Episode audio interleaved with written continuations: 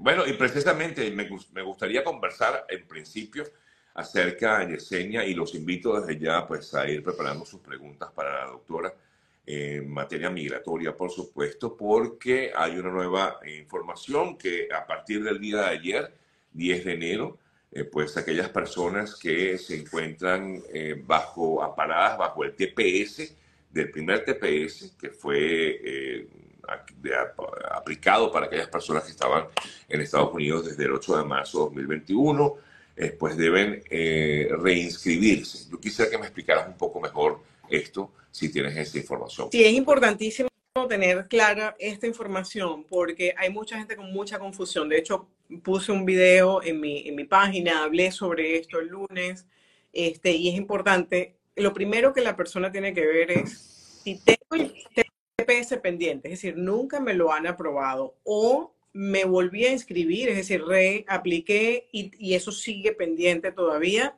no tengo que volver a aplicar. No gastes dinero, no te pongas a pagar fees de inmigración, a pagar abogados, o hacerlo tú, lo que sea, porque eh, no te lo van a aprobar porque está todavía pendiente. Número uno. Número dos, busca la fecha de cuándo se vence la aprobación que ya tienes. Si tu aprobación se vence en el 2025, no tienes que eh, reaplicar, ¿ok? Re reinscribirte, porque así se llama. Eh, este, no tienes que hacerlo. Ahora, si se, si se vence en el 2024, sí tienes que volver a inscribirte. Y ha pasado un fenómeno particular, que es que hay personas a quienes se les vence el TPS en el 2024, pero inmigración les aprobó el permiso de trabajo hasta el 2025. Tienes que volver a inscribirte. El permiso de trabajo, aunque se vence en el 2025, tu TPS técnicamente se vence en el 2024. Tienes que volver a inscribirte. No solamente el principal. Recuérdense que el, TPS es individual. Si tú te inscribes y tu esposo no se inscribe, tu esposo no tiene TPS, tú tienes TPS. Si tu hijo se inscribe y tú no te inscribes, lo mismo, tú no tienes TPS, tu esposo tiene TPS. Entonces lo más importante es ese tema de fechas. Y sobre todo, cuidar mucho la fecha del 10 de enero, el 10 de ayer, 10 de enero del 2024 empezaron el Departamento de Inmigración a aceptar la reinscripción hasta el 10 de marzo. Son solamente 60 días para las personas que se van a reinscribir. ¿Ok?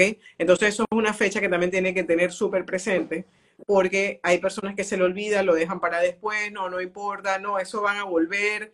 Igual que, que es importantísimo, por allí hay un rumor corriéndose este, de me voy a ir a, Estados Unidos, no importa, con parol, porque dijeron que van a extender de nuevo el TPS para los venezolanos.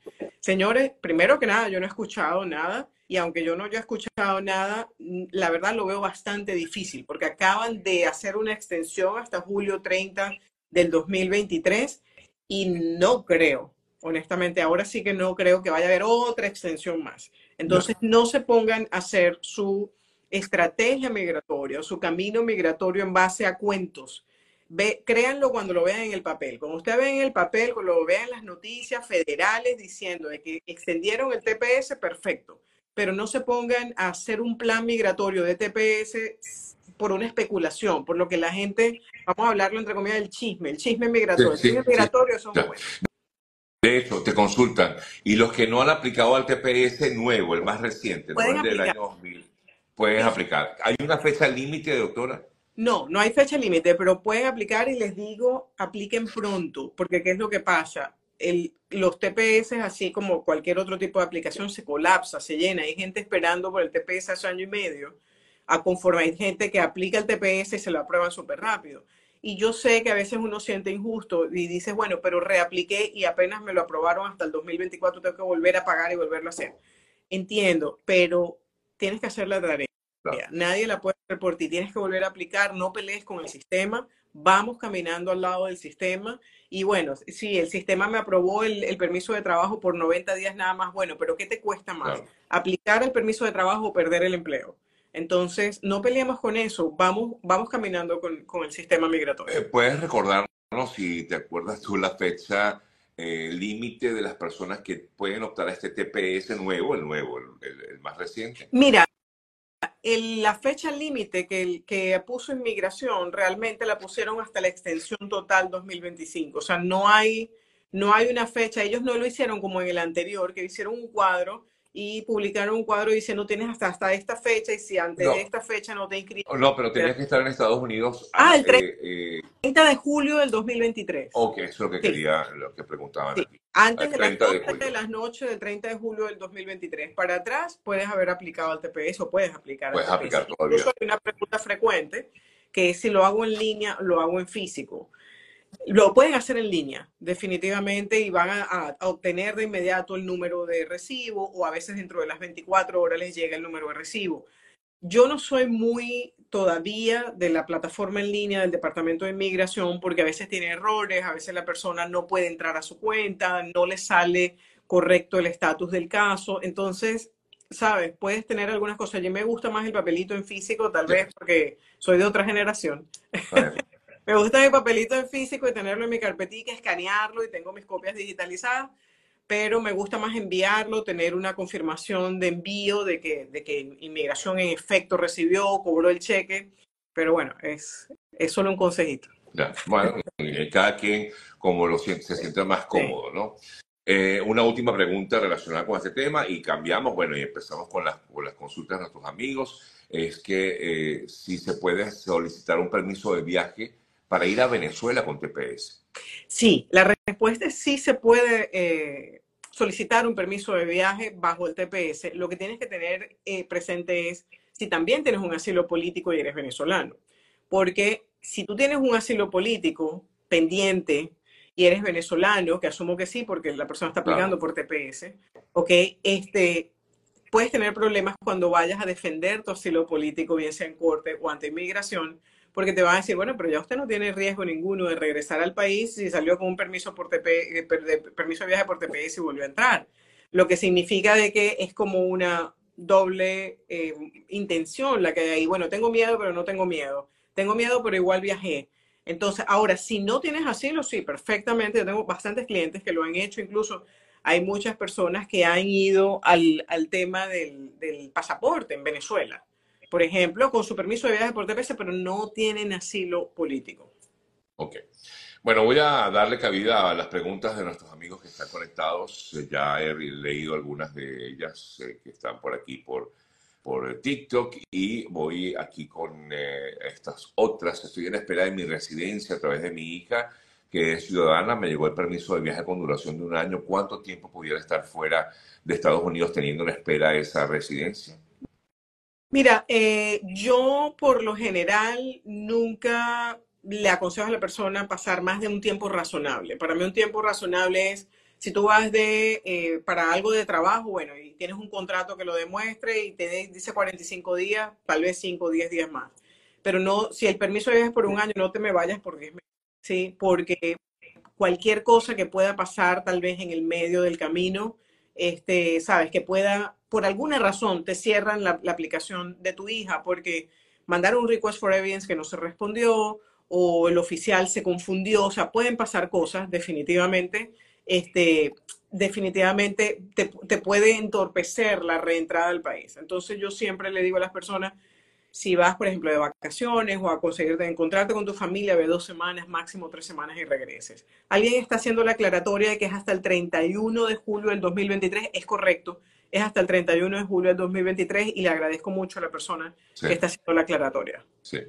Eh, con, eh, así como preguntaban por el TPS, ahora consultan con el parol. ¿Yo puedo pedir permiso para viajar a Venezuela? Cero. No, no. dice la doctora que no. No tiene esa, esa bondad, vamos a decirlo así, y esa es una de las grandes cosas que tanto eh, me enfatizo por, por, por porque las personas entiendan la importancia del TPS. Alguien me decía, ayer hablaba justamente con alguien que tiene cuatro años ya en el país, le digo, ¿y tienes TPS? Me dice, no, yo no me he inscrito al TPS.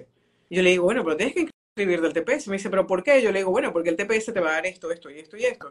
El parol es lo mismo, el parol es muy bueno, el parol te permite entrar al país con una entrada especial, vamos a llamar así, pero es una, una entrada muy limitada. Es una entrada que no te permite estar entrando y saliendo como si nada ha pasado es una entrada que no te va a dar residencia y es una entrada que no te permite hacer ciertos cambios de estatus dependiendo de la clasificación para la que vas a hacer el cambio de estatus. Para los que no lo saben, un cambio de estatus es una aplicación a residencia, preferiblemente, o a otro tipo de visa. ¿Ok? Pero, ¿qué pasa? Que es este escenario perfecto. Tengo muchas personas que entraron con el parol humanitario, pidieron el TPS, ahora salieron y entraron con el permiso de viaje con TPS, su entrada sí es válida y diferente, la admisión al país, ahora sí puedes hacer un cambio de estatus dentro del país. Bingo. Sí, entiendo. Eh, si yo estoy amparada desde el primer TPS y no me quiero registrar o re-registrar, ¿qué pasaría? Pregunta alguien aquí. El amparo. Claro. El amparo se expiró. Ya. Te vas a quedar sin nada. Eh, es normal, fui a mi entrevista de asilo, tengo un año que no obtengo respuesta, ¿esto es normal?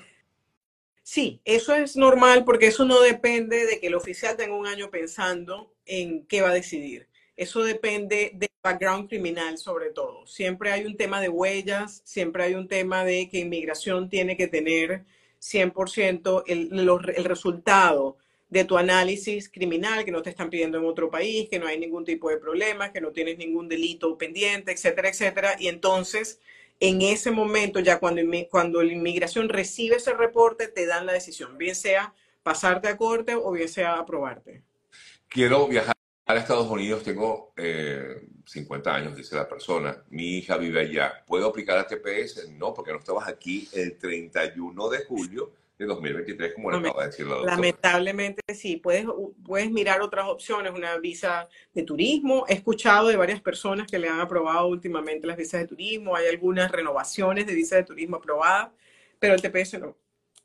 Mi TPS está pendiente, te, está pending, dice la persona. Tengo permiso de trabajo hasta 2025. ¿Debo reinscribirme en TPS? No, porque está pendiente todavía. No gastes dinero, no tienes que hacer la tarea. Quédate tranquilo o tranquila y, continúa. Eh, ¿Usted hace EB2? Sí, esa es la especialidad de la doctora, de hecho. Sí, eso es así como Patti cocina su especialidad. Son la cocina, la Exactamente, sí, señor. si mi hermano se hace ciudadano, ¿él podría pedirme teniendo yo 35 años y estar casado? Por supuesto que sí es una de, de las buenas cosas de tener un hermano ciudadano americano, está que no importa que estés casado, no importa que ya tengas más de 21 años, no importa si tienes hijos, lo que tienes que tener en cuenta es lo siguiente. Si estás buscando la residencia rápido, eso no te va a llevar rápido a la residencia, eso se demora 10, 11, 12 años, pero como hemos dicho aquí un millón de veces, yo hace 10 años tenía 10 años menos y transcurrieron 10 años y cumplo años el viernes que viene, además. 45 años para los que no. Yo cumplo años más. ¿En serio? Sí. Ah, no, vale, viste, por eso nos llevamos bien. Capricornio, Capricornio. Entonces, este, hagan la petición de hermanos, guarden su 130 por allí, no la pierdan de vista, la fecha va a llegar. Si estás en Estados Unidos, por ejemplo, y tienes un asilo, ¿ok? Yo tengo gente que tiene 6, 7, 8 años esperando por un asilo político. Y vamos a ver eh, si pasan los 10 años y todavía ese asilo quedó pendiente o te quedaste con el TPS porque te negaron el asilo o lo que sea y llegó la fecha de prioridad de esa, de esa petición familiar. Adivina qué, puedes aplicar a la residencia. Claro, claro, claro. Claro, pero recuerda que son varios años, ¿no? Lo que, habría Son 10, 11, 12 años, claro. Sí, sí, sí. Pero es importante tenerla, es una aplicación que no es costosa, no es difícil de tener. Si tienes un hermano ciudadano americano, haz tu petición de la forma que se llena es la I-130, es una forma sencilla, no es una forma complicada. Guárdala, te aprueban, te llega tu fecha de prioridad y haces tu, tu aplicación de residencia.